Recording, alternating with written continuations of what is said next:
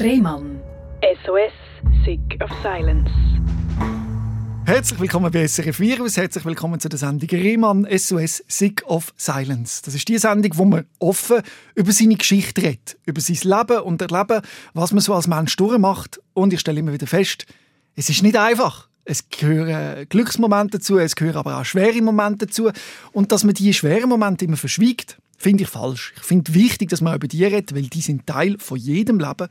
Und solange wir das verdrängen, können wir uns eigentlich nicht anständig weiterentwickeln. Darum ist wichtig, dass wir regelmäßig so Geschichten auch hören, wie heute, damit wir auch von anderen können lernen. Und heute ist das Tamara, die bei mir zu Gast ist.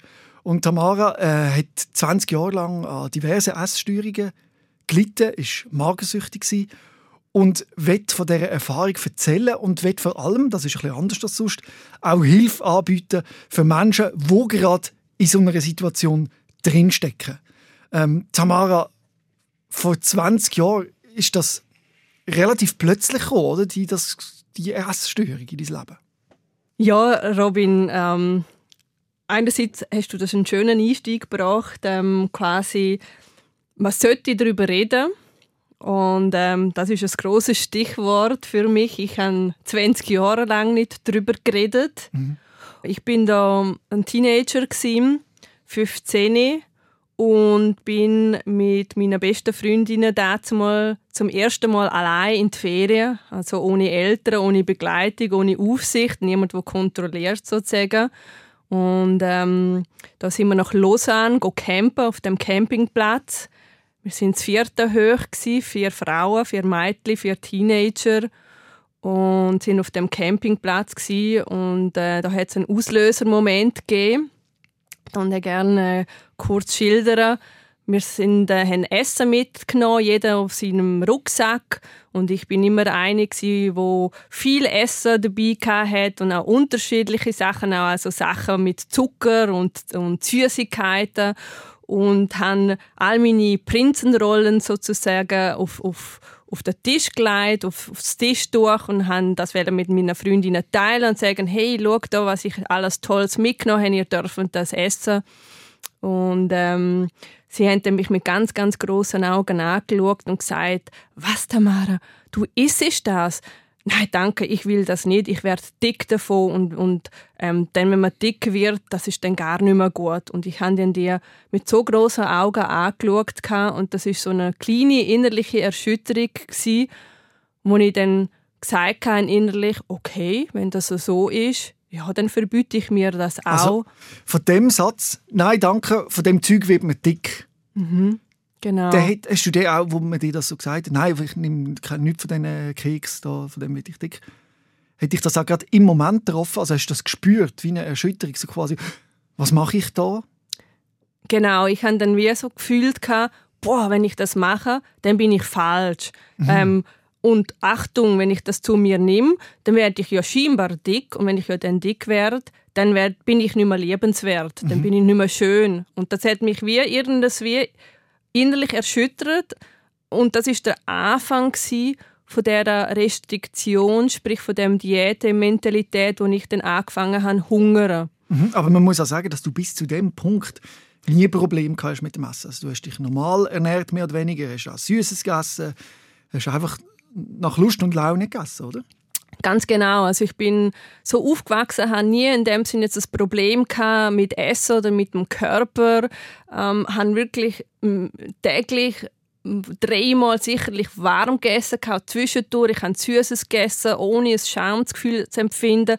Für mich ist, hat es keine bösen Lebensmittel gegeben. Es sind alles neutral gewesen, bis zu dem Moment. Bis zu dem Satz? Genau. Das ist noch interessant, oder? dass ein so ein Satz in so einem Moment so viel kann verändern Und man hört ja oft, dass das oft bei Teenagern ausgelöst wird, zum ersten Mal so ein Pro Problem oder so die äh, Auseinandersetzung mit dem Thema, weil man dann vielleicht auch sehr vulnerabel ist oder sich in der Entwicklung ist und will es für alle richtig machen. Und dann kann man so Kleinigkeiten so viel Schlimmes auslösen. Mhm. Heute weiß ich natürlich, es ist ähm, ein Auslöser, wie du das schön gesagt mhm. hast, aber die Ursache liegt, ist ganz woanders gelegen. Und ich mhm. sage immer so schön, ähm, zu deiner Ausgangsfrage, ab wann hat es Boom gemacht? Es ist ein Glas und das Glas ist unterschiedlich mit Wasser gefüllt. Und je nachdem, wie voll es ist, vielleicht mag es noch ein bisschen leiden, ähm, ein bisschen so ein Stressfaktor, ein bisschen nochmal reinschwupsen und es sind verschiedene Faktoren, die da im Leben ähm, eine Rolle sta also stattfinden sozusagen. Und wenn, wenn, wenn dann das Maß voll ist, dann explodiert es und dann läuft es raus. Und bei mir ist dann in dem Moment so gewesen mit dem 15, mhm. was aber nicht heißt, dass ich bis zu dem Zeit keine andere Sachen hatte, wo mich im Unterbewusstsein vielleicht ähm, mit Stress, genau, mit, mit Leid und mit Schmerz mhm. verbunden haben. Also bist du an dem Punkt schon in dem Gefühl gewesen, dass du zu wenig angenommen wirst, dass du vielleicht willst dazugehören und das Gefühl hast, du gehörst nicht dazu oder dass du auch selber nicht zu dir gestanden bist. Die Unsicherheit, das ist alles schon da gewesen und dann hat es einfach nur noch den Satz gebraucht, dass Fass überlaufen ist. Korrekt, korrekt. Mhm. Ich habe schon von ganz klein auf das Gefühl in mir getragen, ich bin anders, niemand ähm, akzeptiert mich so, wie ich bin, niemand liebt mich ähm, und all so weitere Glaubenssätze sozusagen, so typische, die ich in mir drei hatte, ja, wo es dann halt wirklich mit dem Satz oder mit der, mit der Situation mhm. zum Überborden gebracht hat. Und wie hat das ausgesehen, das Überborden? Du hast nachher nur noch sehr wenig gegessen, plötzlich. Wie hat das ausgesehen? Genau, also ich habe nach dieser Ferien ist dann eigentlich relativ rapide abgegangen. Ich habe dann äh, immer mehr Mahlzeiten anfangen zu kürzen. Also wie ich vorher gesagt habe, ich habe bis dahin immer drei, also zum Morgen, zum Mittag, zur Nacht und dazwischen auch zu 9, zu 4 und Snacks und Abendsnacks. Also wirklich sehr, sehr gesund in dem Sinne und ausgewogen auch gegessen. Und dann habe ich dann angefangen zu streichen, sozusagen das Abendessen, dann ähm, die Snacks am Nachmittag, dann ähm, zum Morgenessen, dann habe ich dann vielleicht nur noch am Mittag etwas gegessen und so weit in dem Sinne nachher aber, ich, ich habe dann immer mehr Sachen gestrichen, wie alle Sachen, die mit Fett behaftet sind, wo Öle sind, wo viel Kohlenhydrat hatten. Bin dann nur noch auf in dem Sinne Salatblätter und Obst, wo wirklich viel Anteil an Wasser hatten, wo ich gewusst habe, wow, das hat wenig Kalorien bis nachher in dem Sinn vielleicht das kleine Stückchen Brot ohne Butter und Konfi, ähm, bis dann eines Tages nur noch sozusagen ein Äpfel an meiner Tagesordnung war, wo ich dann mit ganz, ganz viel Flüssigkeit, sagen wir mal mit, mit Wasser, ähm, meinen Bauch gefüllt habe, dass ich ja keinen Hunger fühle, ähm, in dem Sinn verspüre, wo es dann ganz für das Zeitchen lang war, wo es dann nur noch bei einem Äpfel war. Hat das denn niemand gemerkt in deinem Umfeld? Das merkt man ja, wenn die Tochter plötzlich nicht mehr isst. Mhm. Also ich muss sagen, ich selber habe natürlich alle Methoden angewendet, wie jemand natürlich in einer Essstörung ist. Da, da fängt man natürlich an manipulieren, lügen und, und äh, quasi eine falsche Masken aufsetzen und ja, dass man das ja kann vertuschen und meine Vertuschungsstrategien sind so gewesen, auch im Hochsommer. Ich habe immer mehrere Schichten angehabt, also ich habe sicherlich eine Strumpfhose, dann eine Leggings, dann eine Trainerhose. Dann oben hatte ich auch mehrere Schichten. Ich hatte einen Schal an. Also ich habe wirklich ich habe mich so verpackt, dass man wirklich nur noch vielleicht Gesichtsknochen oder Gesichtszüge gesehen hat. Und ähm, zu deiner Frage, es haben alle weggeschaut. Also ich in meinem Freundeskreis, in, in einem ganz näheren Umfeld in dem Sinn es hat sich niemand in dem Sinn getraut, auf mich zuzukommen, mich anzusprechen. Und, ähm, ja, Wie wäre das denn rausgekommen, wenn dich jemand angesprochen hätte? Hm. Ja, das ist eine ganz, ganz gute und interessante Frage und die habe ich mich auch einige Mal jetzt im heutigen Zeitpunkt auch gefragt. Ich denke, ähm, wenn ich so fühle, dass ich die Hilfe wahrscheinlich gar nicht hätte können annehmen und ähm, gesagt hätte, ja, nein, ich habe kein Problem. Mhm. Also ich hätte das abgelehnt, ich hätte das abgewiesen, ich hätte das gar nicht können annehmen. Mhm. Und du hast in dieser Zeit 20 Kilo abgenommen. Bist wirklich, man hat es gesehen eigentlich, dass es dir nicht gut geht.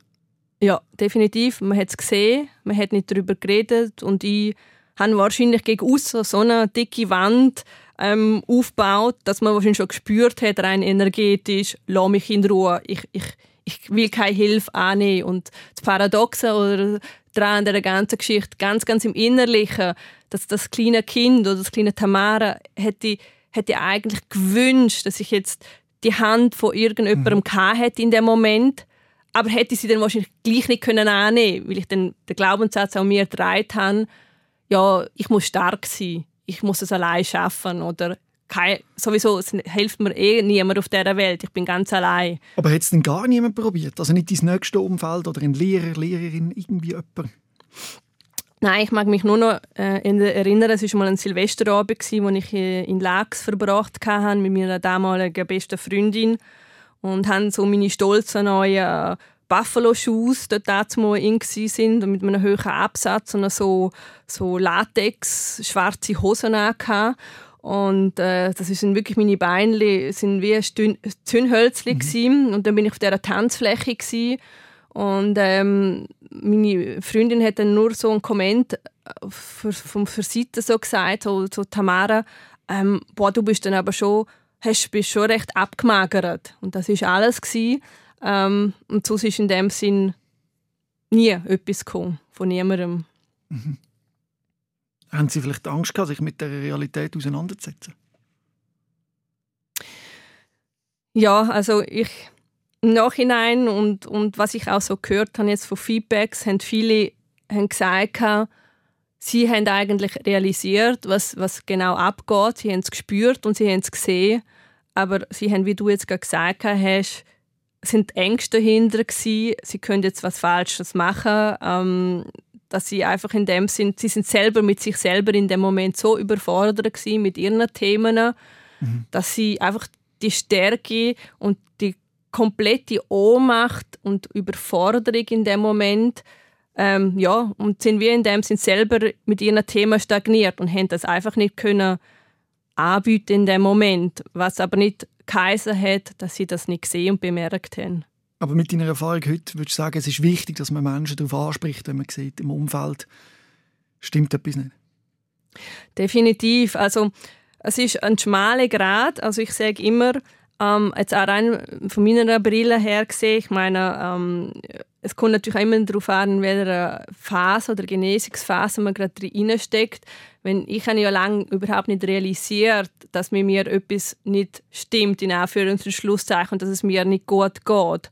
Und ähm, wenn, wenn, wenn man natürlich eben Menschen anspricht, die gar noch nicht das können annehmen, dann ist aus meiner Perspektive auch ganz, ganz schwierig, dort durchzukommen, wenn jemand nicht offen ist. Aber ich finde es ganz, ganz wichtig dennoch, ähm, dass vor allem jetzt auch ältere Teile oder die, die nähere, das nähere Umfeld sozusagen wie das Gefühl einem geben, hey, schau, ich bin da für dich, ich, ich halte oder ich trage den Raum und, und egal was gerade ist, ohne zu bewerten und zu verurteilen, das finde ich ganz ein wichtiger Punkt, oder? Weil ich kann ja in dem Moment nichts dafür können, dass ich ähm, die Krankheit sozusagen jetzt entwickelt habe und wegen dem bin ich auch kein schlechterer Mensch oder weniger wert oder? Und darum ist es so ganz wichtig ohne zu beurteilen zu bewerten einfach nur können seine Hilfe anbieten zum zu sagen hey ich bin da.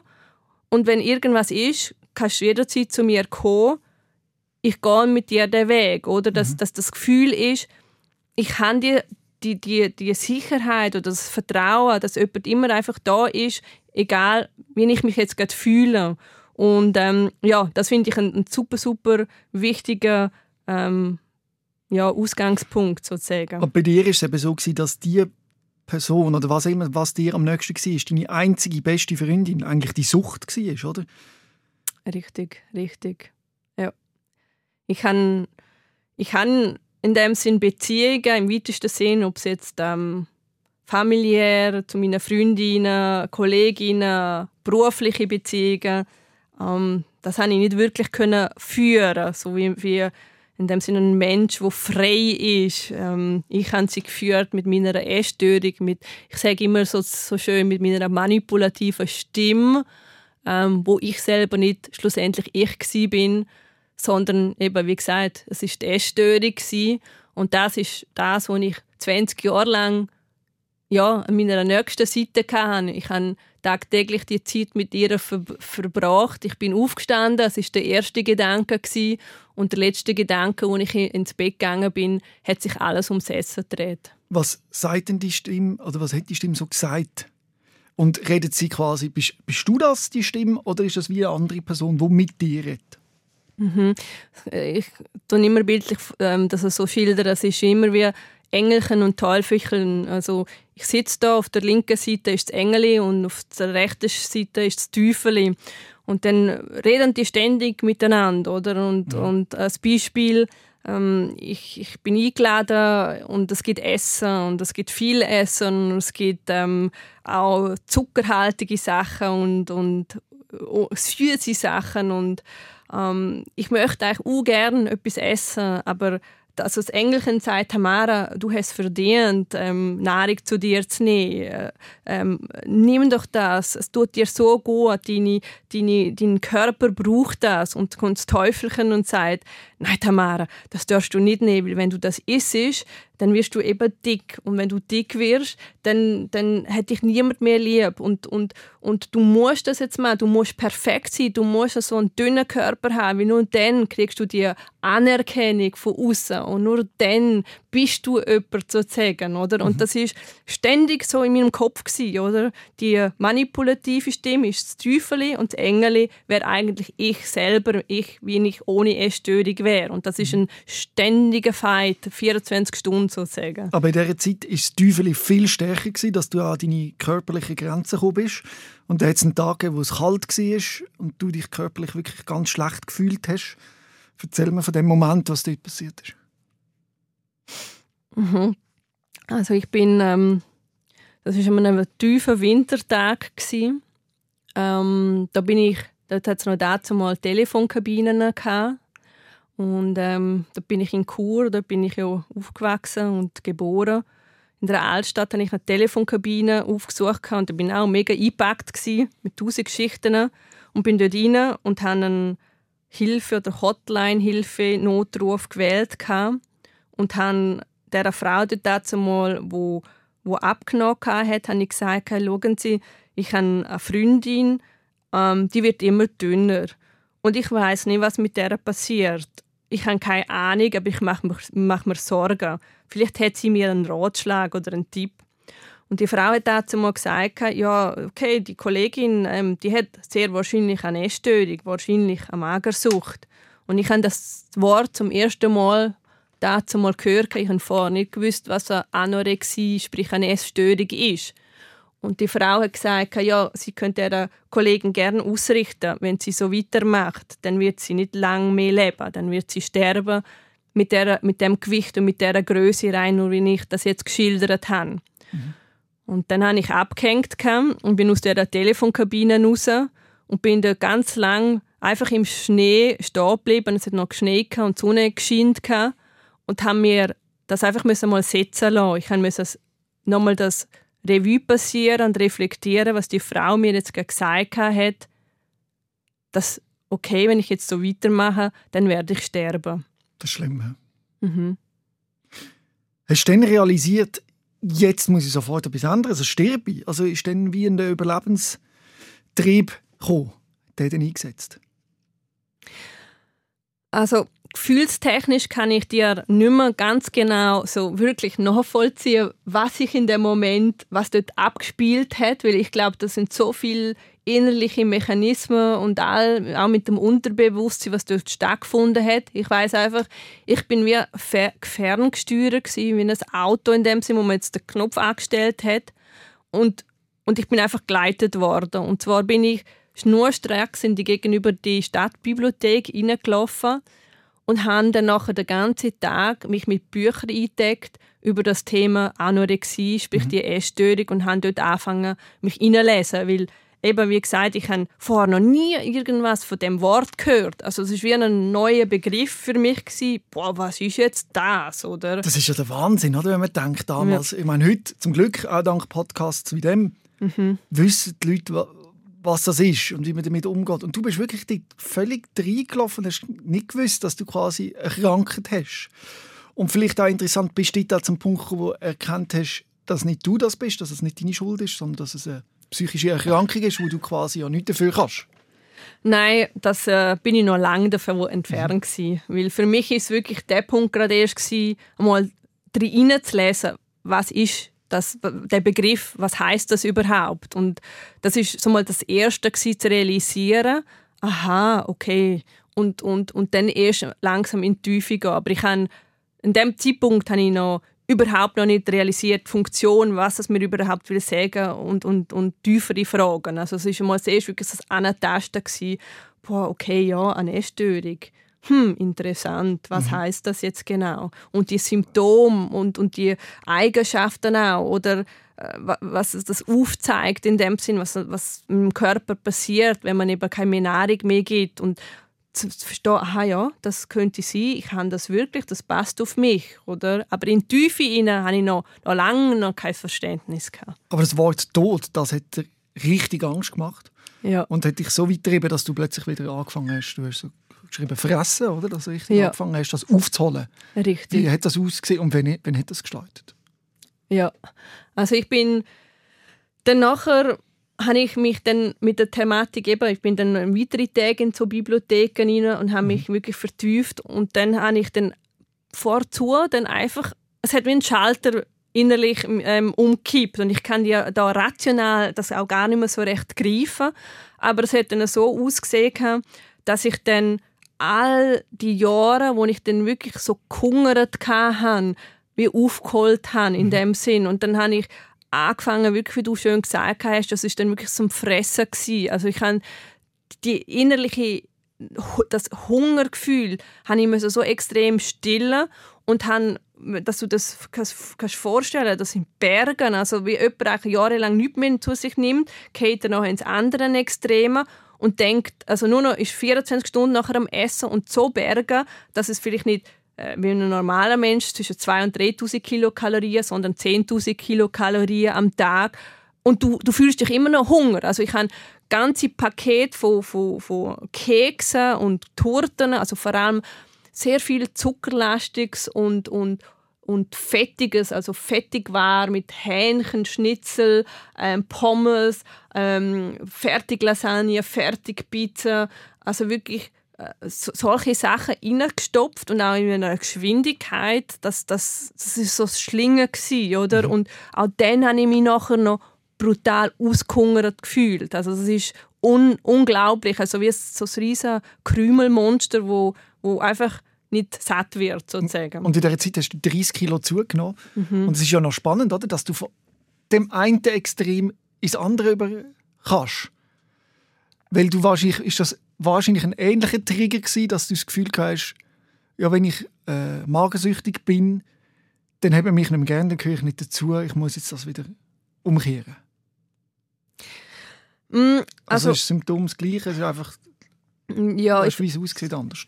Ja, also heute, im heutigen Zustand weiß ich ja, also insbesondere bei der Anorexie, ähm, ist das ja so, wenn man dann anfängt wieder essen, dass der Extremhunger, ich mhm. sage es im Fachbegriff, ähm, eine normale äh, Geschichte ist und demzufolge eine normale Folgerung vom Körper, ähm, dass man so Hungergefühl, ähm, der Extremhunger hat, das ist auf zellulärer Ebene, auf körperlicher Ebene, es ist ja nicht auf der emotionalen Ebene, sondern mhm. der Körper schreit wortwörtlich nach Nährstoff.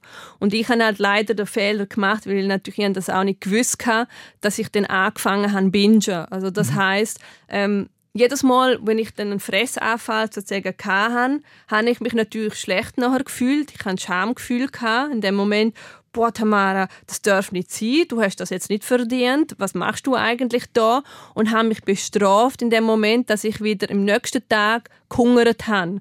Also es ist dann, man nennt sich das ja das Binge, das Binge-Eating, dass mhm. man vom Hin und Her und Hin und Her, also dass man ständig wieder destruktive Verhaltensweise an, an den Tag legt und sich bestraft äh, durch irgendwelche Maßnahmen. Und bei mir ist in dem Sinn gewesen, durch eben die, weiterhin die Restriktion, weiterhin das Diätmentalität und bin eigentlich so ein mega äh, gefährliches Fahrwasser reingegangen. Stattdessen, dass ich das Wissen hätte oder die Begleitung, ja Tamara, es ist normal, vor allem ein Anorektischer, der verfünffacht sogar zu einem gewissen Zeitpunkt, im Normfall die drei Monate, sogar noch eine tägliche Kilokalorienzufuhr und lohnt das jetzt einfach zu, weil dein Körper braucht mhm. das, stattdessen, dass du wieder reinfunkst, weil es hat dann andere Konsequenzen ja, habe ich dann angefangen, das Spiel sehr, sehr lange dann betrieben, das Auf und Ab und Auf und Ab. Und ist Bulimie einmal bei dir ein Thema gewesen, dass du wieder gebrochen hast, was du gegessen hast? Nein, Bulimie war nie ein Thema, gewesen, aber ähm, es ist noch die Orthorexie nervosa ist, ist bei mir das? noch ein Thema gewesen. Das ist eine ein Krankheitsbild, ähm, wo eher in den letzten, sagen wir mal, fünf Jahren sozusagen neu entstanden ist durch unsere Gesellschaft. Das ist aber noch nicht rein auf der medizinischen Ebene wirklich als Krankheit in Anführungszeichen ähm, anerkannt. Man ist da immer noch am Wehrweisen und dann mhm. ja, aber das ist sozusagen musst du dir vorstellen, das ist der Fokus sozusagen auf Nahrungsmittel, die sehr clean sind, also Superfood, ja nicht behandelt, ja kein Kohlenhydrate, ja, Kohlenhydrate sind böse mhm. oder ja, kein Fett, also alles, oder ja, keine ähm, zuckerhaltige Sachen. Also du bestrengst dich nachher nur noch um, um Lebensmittel, die ähm, unbehandelt sind und nichts mehr an, an sich dran haben. Und du setzt dir eigentlich innerliche Regeln auf, und wenn du die Regeln nicht befolgst, also sie sind sowieso eben perfektionistisch auch so da weit oben angesetzt, wo sowieso kein Mensch äh, langfristig erreichen kann, dann setzt du dir eben immer noch mehr Regeln, weil du, eh, weil du sowieso dann irgendeinen Punkt kommst, wo du die Regeln nicht einhaltest und dann kommt dann das Gefühl wieder auf, oh, du hast ja eh wieder jetzt versagt, du bist wieder, wieder mega schlecht, hast es wieder nicht äh, erreicht und setzt dir so immer mehr Regeln an den Tag und hast am Schluss lebst nur noch ein, ein gewisses Regelwerk mit, mit gewissen ähm, ja, du musst jetzt das so machen, so und so und so und irgendwann, ja, bist dann eigentlich so auch gefangen und bist auch nicht mehr ein Teil der Gesellschaft, weil du ja, einfach viele, viele Sachen machst und dir entziehst, die eigentlich eben das Leben ausmacht. Sozusagen. Wie viel Zeit hat das eingenommen, das, die ganze Auseinandersetzung mit dem Essen? Also du meinst jetzt in meiner Genesungsphase oder in meinem akuten Bereich, wo ich mit in meiner Krankheit festgesteckt bin? In dieser Zeit mit der Orthorexie, oder, wo du so auf alles hast müssen schauen. Wahrscheinlich auch jetzt noch. Wahrscheinlich, das kann man eben, wenn man mehr oder weniger ein normales Essverhalten hat, sich gar nicht vorstellen, was mhm. in deinem Kopf abgeht und wie, dich, wie stark dich das einnimmt. Das ist ein Fulltime-Job, oder? Mhm. Also es spielt gar keine Rolle, ob es jetzt schlussendlich die Magersucht, das Binge-Eating, die Orthorexie nervosa oder Bulimie oder was auch da noch sonst für Essstörungsmodell gibt. Ähm, es ist wie am Anfang gesagt, es war meine beste Freundin, gewesen, es war mein Lebensinhalt. Gewesen. Ich habe mich definiert durch meine Essstörung. Das ist das, wo ich, wo ich können kontrollieren in meinem Leben. Das hat mir Sicherheit gegeben. Dort bin ich gut. Gewesen. Ich meine, ich habe Kompliment und Anerkennung gekriegt durch mein Äußere, meine, meine äußere Hülle. Also hast du doch noch ein Kompliment bekommen, obwohl du sehr mager warst? Ja. ja. ja. Ja, die habe ich bekommen. Ich habe die Bestätigung bekriegt und das hat mit meinem Ego, sage ich, hat, hat, mir das gefüttert. Genau das, mhm. die Bestätigung, wo ich natürlich als Kind zu wenig gekriegt habe, habe ich auf einmal gemerkt, boah, eben, ich, ich bin gut in dem. Ich habe da Kontrolle. Ich bin Herr der Meister dem, was ich jetzt mache, in dem, dass ich mich bestrafe, in dem, dass ich ein knallhart striktes Leben habe in der Kontrolle und weiß, wie der Karre läuft. Ich bin was Besonderes. Der andere da draußen, der kann das vielleicht nicht so gut wie, aber ich kann das und ja, das ist, das ist mein Lebenshalt. Für das lebe ich, oder? Und das ist, wie du sagst, ein 24-Stunden-Job. Und der Wahnsinn ist ja, dass durch die Kontrolle, du bist so gut gewesen, du hast es komplett kontrolliert, aber genau durch die Kontrolle hast du die Kontrolle komplett verloren über, über dich, ja. um überhaupt noch können, zu funktionieren als Mensch, oder? Ja, ja, das ist das, das Paradoxe, ja. wo ich natürlich mega lange ja nicht ähm, gesehen habe ja. oder auch nicht realisiert oder in meinem Bewusstsein war, oder? Dass, dass, dass ja eigentlich genau das Kontraproduktive ist, dass ich mich immer mehr von mir, von meinem inneren Kern, von meinem Wesen, von mir, Tamara, entferne. Ähm, je mehr ich das mache, dass ich die, die Pseudokontrolle in der Essstörung finde und ähm, ja, stattdessen, dass ich eben die Kontrolle in meinem Leben auf andere Art und Weise wieder erlerne. Wann ist denn der Punkt gekommen, wo du dir endlich Hilfe geholt hast, professionelle Hilfe von Experten? Hm, das ist auch eine ganz, ganz wichtige oder interessante Frage bei mir. Und ähm, ich kann dir das oder euch Zuschauer das wie nicht ganz, ganz wirklich. Ähm, es gibt keinen Zeitpunkt oder einen Tag in dem Sinn, ähm, wo ich das festhalten kann. Weil du musst dir das vorstellen, in meinem Leben hat es dann so, so viele Momente gegeben, wo ich immer tiefer gefallen bin. Und ich hatte Jobs, gehabt, wo ich ständig davon gelaufen bin. Ich hatte ähm, narzisstische Chefs, die mich emotional auseinandergenommen haben und mich kaputt gemacht haben. Ich hatte Beziehungen, gehabt, wo ich ähm, zugrunde gegangen bin innerlich, weil, weil auch sehr viel Narzissmus dahinter war, sehr viel Leid und sehr viel Schmerz dahinter war. Ich hatte Freundschaften auch sonst in meinem Feld, die wieder weggekommen sind und mir sehr viel Schmerz bereitet haben. Und dann war einfach der Punkt in meinem Leben, wo ich einfach sagen hey, du kannst nicht, ich kann nicht immer davor rennen, ich kann nicht immer alle anderen in meinem Leben verantwortlich machen für, für meine Gefühle, für mein Wohlbefinden. Oder nicht, kann nicht sagen, wegen dir geht es mir so schlecht oder der hat mir jetzt wieder das und das gemacht und darum habe ich Schmerz und Babeli und Wehweli da und da. Ich musste wie ganz, ganz tief fallen, sodass ich nicht einmal mehr aus dem Zimmer rausgekommen bin, dass ich mit Depressionen extrem müssen zu kämpfen, dass ich dass ich am liebsten von dieser Welt gegangen bin, ähm, dass ich wirklich etwas bewegt habe in meinem Leben, dass ich vorwärts gemacht habe, dass ich mir realisiere, so, und jetzt entweder gehst du von dieser Erde und dann ist es gewesen, oder du erkennst eigentlich, was das Leben dir will sagen und was deine Essstörung für eine Funktion hat und du fängst jetzt endlich an, den Weg Verteilung können anzunehmen. Und dann sind so kleine Momente gewesen, wie du jetzt mich gefragt hast, ob ich jetzt ich können Hilfe annehmen. Ich kann die Hilfe auf eine andere Art und Weise ähm, können annehmen oder oder habe ich durchgemacht. Ich bin nicht zu, einem, zu jemandem gegangen, zum Psychologen, Psychiater oder einer Klinik oder was auch immer, wo gesagt haben, hey, ich brauche Hilfe auf, auf meinem Bereich Essstörung, sondern ich habe es mehr ausgespielt auf die Beziehungsebene, wo mich akut oder in der, in der Beruf wo mich akut extrem emotional mitgenommen haben und ich einfach nicht mehr das aushalten haben können.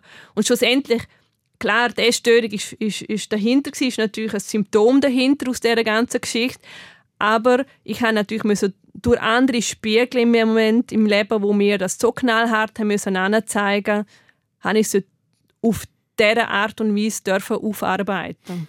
Also das sagt man ja oft bei Süchtigen, egal welche Sucht, du musst wirklich am absoluten Tiefpunkt sein. Alle müssen dich verlassen. Du musst die Person quasi allein lassen und nicht noch probieren, irgendwie zu helfen, sondern sie muss selber realisieren, dass es so nicht mehr geht. Und das ist ja dann entweder der Punkt, wo, wo es klappt, wo man Hilfe annehmen kann, wo man daraus rauskommt. Aber sehr viele zerbrechen dann auch komplett mhm. und gehen völlig in die Sucht, sterben, muss man da ganz klar so sagen. Und andere schaffen es eben. Mhm. Das sind, ich weiß nicht, wie das prozentual ist. Ich weiß von meiner Mutter, die alkoholabhängig war, sie hat es nicht geschafft. Sie hat alles verloren, die ganze Familie, alles. Alle Leute, die sie irgendeinen Bezug hat. Aber sie hat weiter getrunken. Oder? Mhm. Und das gibt es ja in der Magensucht, dass man die, das nicht schafft. Mhm. Und was würdest du sagen, was oder wer hat es denn geschafft? Ist das alles von dir selber gekommen? Auch? Ja, also ich bin grundsätzlich vom Mensch her ähm, extrem starke Persönlichkeit. Ich habe hab mich natürlich von klein auf schon müssen Sachen aneignen, ähm, dass ich selber können überleben und mhm. wirklich, dass ich weiß, dass ich an mir selber können vertrauen, oder? Und ähm, ich habe auch einen unheimlichen Ehrgeiz in mir schon immer gehabt. Wenn ich irgendwas wähle, dann habe ich immer irgendwie eine Strategie herausgefunden, um das auch über überkommen, sozusagen, oder? Und darum glaube ich einfach auch vom, vom, vom, vom Typus her, ähm, habe ich, hab ich das ganz tief in mir drin, mhm. der Überlebenskampf, der, der Dranbleiben, der Willen auch, oder? Dass dennoch das Leben schlussendlich viel, viel wertvoller ist, als jetzt von dieser Welt zu gehen. Auch wenn ich natürlich den Gedanken in mir drin hatte. Aber das Positive hat dann schlussendlich überwiegt. Mhm. Und, und irgendwas hat mich angetrieben oder auch wenn ich das in Wort nicht kann fassen, ich kann es wahrscheinlich intuitiv und im Unterbewusstsein gefühlt und gespürt und bin dem nach, oder? Musst du genau gleich streng sein zu dir auf dem Genesungsweg wie der Magersucht? Dass du dir sagen musst, so und jetzt ist anständig und das. mhm, mhm. Nein, also das würde ja eigentlich wie helfen, oder? weil das kannst du gut. Du bist ja sehr streng zu dir und kannst ja unglaublich viel erreichen. Du kannst dich fast zu Tod hungern. Mhm. Dann könnte man ja vielleicht die Strategie auch im Gegenteil anwenden, oder? Mhm. Ja, also in, in, in dem Sinn habe ich es jetzt, wie du es jetzt gesagt hast, nicht kein Umkehrten, dass ich wie keine Geduld jetzt primär für meinen Genesungsprozess hatte mit dem Thema Essen aber ich habe natürlich den Leistungsdruck. Ähm, wiederum spiegelt sich das vielleicht eben in anderen ähm, Beziehungen oder in anderen Themen, wie, okay, äh, ich, ich, ich möchte jetzt das Wissen zum Beispiel mhm. schnell aneignen, oder? So das Thema Persönlichkeitsentwicklung ist natürlich bei mir sehr ein großes Thema gewesen, mhm. was ich natürlich, da kann man natürlich auch Suchtverhalten ähm, an den Tag legen. So also quasi nach Suchtverlagerung. genau, so ja. nach dem Motto, ähm, Optimierungswahn mhm. oder ich, ich bin so wie ich bin, langt es immer noch nicht. Ich muss mhm. immer noch was besser und besser und noch mehr und mhm. so. Und das kann ich schon sagen. Ich habe gewisse Jahre sehr, sehr viel äh, mit mir, also fast auch nur mit mir beschäftigt in dem Sinn, was ist jetzt nicht gut gewesen, warum habe ich jetzt die Essstörung auch sehr viel in der Vergangenheit umgewälzt und habe natürlich, ähm, was ich jetzt heute natürlich gelernt habe, viel mehr am Jetzt dürfen sein, weil im Jetzt passiert das Leben, oder? Das ist all das, was wir jetzt haben, ist das, was wir jetzt haben, nicht mehr und nicht weniger. Und irgendwann auch mal von der Vergangenheit können loslassen und auch können abschließen und Frieden schließen, oder? Und ähm, das sind so kleine Verlagerungen und wie du das ja auch gesagt hast, ich sehe das auch bei, äh, mit vielen Leuten, jetzt eben auch bei mir, ich habe dann die Tendenz, ähm, ob es jetzt mit der Kontrolle oder mit der Sicherheit, ähm, äh, ob ich jetzt das hundertprozentig oder zweihundertprozentig in meine, meine, meine Jobs hineingebe, oder? Der, der, der Anspruch, ich muss und noch mehr und noch mehr, oder in, in Beziehungen, wo mir nach sind, in Lebensbeziehungen, dass ich da in eine gewisse Streitsucht oder äh, äh, die Sachen so ausspielen oder Kontrolle und Sicherheit mit Thema Eifersucht, das sind meine, meine Grundthemen werde ich immer als Mensch in mir tragen, auch wenn ich heute in dem Sinn die Essstörung nicht mehr habe. Ich habe ein gesundes Verhältnis zum Essen, ein äh, gesundes Verhältnis zu meinem Körper. Aber ähm, auch ich bin ein Mensch mit meiner Schattenseite und dunklen Seite. Und der Unterschied ist, ich weiß, was meine dunklen Seiten sind. Ich, ich, das ist nicht mehr ein blinder Fleck. Mhm. Ich habe Ressourcen und, und Bewältigungsstrategien entwickelt, mit, damit dürfen, gesund umzugehen. Aber es gibt auch Momente in meinem Leben, wo, wo nicht himmelhoch jauchzend sind, wo mhm. ich natürlich die Emotionen habe, wo, wo mega schlimm und, und äh, unglaublich groß und bewältigend sind für mich, wo ich fast nicht weiß, wie damit umgehen. Und früher hätte ich sie eben genau mit, mit der Essstörung betäubt sozusagen. Mhm. Und, und heute lerne ich natürlich mit anderen Sachen umzugehen und, und, mhm. Und die, die, die Gefühle, die können kommen, wie gesagt, die Symptomverschiebung, das ist ganz normal. Ob es jetzt in einem anderen Triggerpunkt-Setting wieder hochkommt, ich habe einfach gelernt, ähm, darüber zu reden, damit mhm. umzugehen mhm.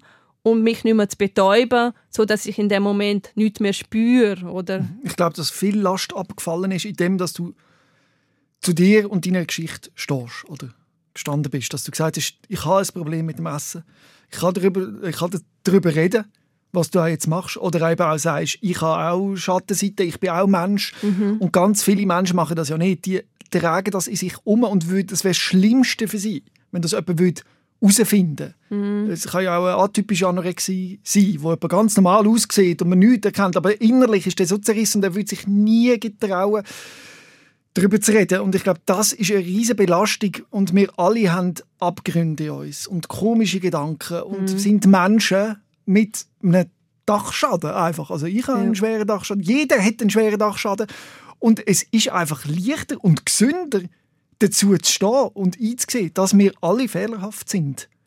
Aber uns das Beste geben, oder das Beste geben ist vielleicht falsch, aber äh, das auch annehmen, annehmen können. Mhm. Und das ist schwierig. Und du hilfst jetzt aber genauso Menschen, die das noch nicht können, die das noch nicht annehmen können, in die Genesung hineinzukommen. Oder? Erzähl mal darüber, was du da machst. Genau, ich habe ähm, mein ganzes Erfahrungswissen sozusagen von was denen, sehr viel ist, ja. Ja, von diesen 20 Jahren lang ähm, habe ich reingepackt, in dem Sinn, dass ich Menschen begleite. Also ich mache das seit fünf Jahren schon, hauptsächlich online, über Telefon oder über Zoom, natürlich perfekt zu Corona-Zeiten auch. Ich kann flexibel sein, kann die Menschen auf der ganzen Welt abholen und begleite sie in verschiedenen Phasen und verschiedenen Zeitabständen. Ähm, ja, und, und mit verschiedenen Modellen. Also du musst dir vorstellen, wenn jetzt jemand einen Monat zu mir kommt zum Beispiel, dann habe ich einmal in der Woche viermal ähm, reden wir per Zoom oder per Telefon, ähm, hole ich die Person ab, wo, wo sie genau in dem Leben und der Genesis oder der quasi Recovery auch feststeckt und dazwischen werden die Menschen von mir begleitet dann noch äh, über WhatsApp sozusagen, weil ich finde das ein brutaler Mehrwert oder haben es auch immer bei mir gesehen. Ähm, Theorie ist ja das eine, mega schön, so also bla bla bla, ganz viel in den Kopf hineinpacken, erzählen und, und Sachen ablassen. Aber es ist auch ganz wichtig, ins Tun, in die Umsetzung hineinzukommen, weil auch dann durch das Tun ähm, wird ja auch langfristig im Gehirn neue äh, Gewohnheiten abgespeichert und, und, und erfahrungsgemäß musst du es ja einfach täglich immer wieder wiederholen, bis es dann auch irgendwann einmal in deiner DNA, sozusagen in deinem Nervensystem auch abgespeichert ist. Und darum ist für mich so äh, mega, mega wichtig in dem Sinn, dass man die ganze Woche bin ich dann außer am Wochenende. Wochenende ist ganz, ganz bewusst Freetime, Erholungstime für alle Parteien, weil das muss auch sein. Aber sonst dazwischen komme ich mit Reflexionsübungen, ähm, Übungen situativ, wenn jetzt Menschen gerade in dem Sinn eingeladen werden und Ängste kommen auf. Und genau das Mindfucking geht da im Hirn, im Kopf oben los, Engelchen und Teufelchen, kann ich mich bewusst einschalten und die Person begleiten. Und das machen wir dann, wie gesagt, über vier Wochen. Und am Schluss gibt es dann Möglichkeiten noch für die Personen in eine, in eine gleichgesinnte Facebook-Community einzutreten, wo man dann weiterhin mit anderen Gleichgesinnten darf sich austauschen. darf und dann gibt es am Schluss noch das Übungsheft, wo nochmal alle wichtigen Themen sozusagen zusammengefasst sind. Weil ich, für mich auch, ist ein ganz, ganz wichtiger Aspekt gewesen, und ich auch mega daran gewachsen bin, ähm, darüber zu reden mit Menschen, die den Weg schon geschafft haben. Mhm. Also es ist quasi eine intensive Peerberatung, weil du bist Expertin aus Erfahrung und kannst natürlich anders als eine Psychiaterin oder ein Psychiater das verstehen, weil du es erlebt hast. Und ein, äh, ein, Therapeut kann das nicht immer eher selten, aber man muss vielleicht auch sagen, das ersetzt es nicht. Also es ist auch wichtig, dass man sich auch sonst noch zusätzlich professionell begleiten lässt. Also du bist quasi wie noch ein Zusatz in der Genesung, weil es ist wahrscheinlich tatsächlich so, dass eine betroffene Person jemanden braucht wie dich quasi als Partnerin, wodurch das durchgeht und nicht als jemand, der sagt so und so und so, weißt du, so wie das Psychologen und Psychiater zum Teil halt auch machen. Mhm, mhm. Ganz genau. Ähm, ein ganz wichtiger Ansatz ist natürlich auch in einer, in einer Essstörung oder Anorexie hat man ja kein Vertrauen. Missvertrauen ist ja ein riesen, riesen Thema, weil man das mhm. Gefühl hat, die ganze Welt ist gegen mich, alle sind böse, niemand hat mich gern. Und durch das, dass ich mich natürlich empathisch auf gleicher Augenhöhe mit der betroffenen Person kann mich verbinden, kann ich natürlich viel, viel schneller eine Vertrauensbrücke aufbauen, was wiederum fürs Gegenüber auch eine Öffnung kann erzeugen, was extrem wertvoll ist, weil ich höre so viele Sätze, Tamara, endlich versteht mich jemand, mhm. endlich weiß jemand, wie ich mich fühle und schon das allein gibt so viel Raum und Potenzial für Heilung, dass, dass, dass ich einfach da bin und, und das äh, das Gefäß kann stützen sozusagen auch nochmal ohne bewerten und verurteilen und auch auch mit dieser Würde in dem Sinn, die Be Begegnung, dass einfach jeder Mensch gleich wertvoll ist, mhm. egal in welcher Situation er gerade steckt. Und, und, und so mit Themen, wo wie gesagt für mich auch mega wichtig sind, wo ich daran gewachsen habe und, und aufgrund von Themen, wo stationär oder ambulant ähm, bei Klinikaufenthalten nicht wirklich äh, in die Tiefe abgeholt werden, ähm, lasse ich einfach reinfließen, weil ich sehe einfach, dass vielfach, wenn die Leute entlassen werden, ähm, Rückfälle gibt, Symptomverschiebungen gibt und die Ursache immer noch nicht verstanden ist. Und meiner Begleitung werden die Menschen nachher wissen und verstehen lernen die Funktionen von der Essstörung. Oder? Viele wissen das gar nicht. Schlussendlich, was, was die Essstörung mir will sagen, was, was ist eigentlich die unglaubliche, wertvolle Botschaft, welches Geschenk steckt da dahinter. Und, und zum das entdecken und zum Verstehen, ähm, ja, ist für mich so etwas Wertvolles gewesen. Und, und das möchte ich weitergeben. Ich möchte mhm. einfach äh, zeigen, aufzeigen auch, dass Mut und Mut und Hoffnung dürfen schenken, dass wirklich Genesung zu 100% möglich ist, dass man das schaffen kann und dass man nicht allein ist. Und und wie du schön gesagt hast, es ist eine interdisziplinäre Funktion, es ist ein erweiterter Arm, oder, wo, wo ich so extrem wertvoll finde, dass Ex-Betroffene ihr Erfahrungswissen neben dem Fachwissen von anderen Menschen wie Ärzte, Pflegeleute, äh, Verhaltenstherapeuten, wer auch immer da ins Spiel mit reingeholt werden, ähm, ja, dürfen sein, sozusagen. Mhm. Wie ist das mit deiner Sicherheit? Besteht da nicht Gefahr, dass wenn die Menschen ihre Geschichten mit dir teilen, dass es bei dir etwas triggert und du wieder in so Muster hineingehst durch das? Nein, also ich bin heute, im heutigen Jetzt sozusagen, habe ich so, so viel dürfen über mich lernen und ganz, ein mhm. ganz schönes oder großes Lebensthema ist, äh, Grenzen setzen und Bedürfnisse äußern, ähm, habe ich natürlich auch müssen lernen und heute weiß ich, ähm, wie ich äh, Grenzen setze, was tut mir gut, wo setze ich oder hole ich Ressourcen und setze ich meine Ressourcen ein, um wieder Energie dürfen zu tanken, so dass, dass es mir selber gut geht und, und dass ich mir auch bewusst ist, was ich muss machen und einsetzen, ja, dass ich, wie gesagt, äh, dass ich nicht keine also Energie habe, dass es mir nicht mehr schlecht geht, sondern eben im Gegenteil, die freie Zeit und die, die, die Insel, ich sage die Wohlfühlinsel, so bewusst kann kreieren mhm. Und von denen wünsche ich dir noch ganz viel in Zukunft. Und vor allem eben viele gute Gespräche. Ähm, wenn man dich sucht online, findet man dich wahrscheinlich als Tamara Weber, oder? Genau. Instagram, LinkedIn, ja. Facebook. Und da kann man sich mit dir austauschen und über die Themen reden. Sehr cool. Und dass du heute da bist und das mit uns allen geteilt hast danke euch vielmals, dass ich da sein durfte. Ja. Und äh, wenn du auch das Gefühl hast, du würdest gerne mal deine Geschichte teilen hier in dieser Sendung, kannst du mir gerne eine E-Mail schreiben an sos.srfvirus.ch. Mach's gut, Tamara. Danke. Danke vielmals. Tschüss. Rehmann. SOS, Sick of Silence. Jeden Dienstag vom 6. bis am 7. auf SRF Virus. Und online als Podcast und Video 24-7 auf srfvirus.ch.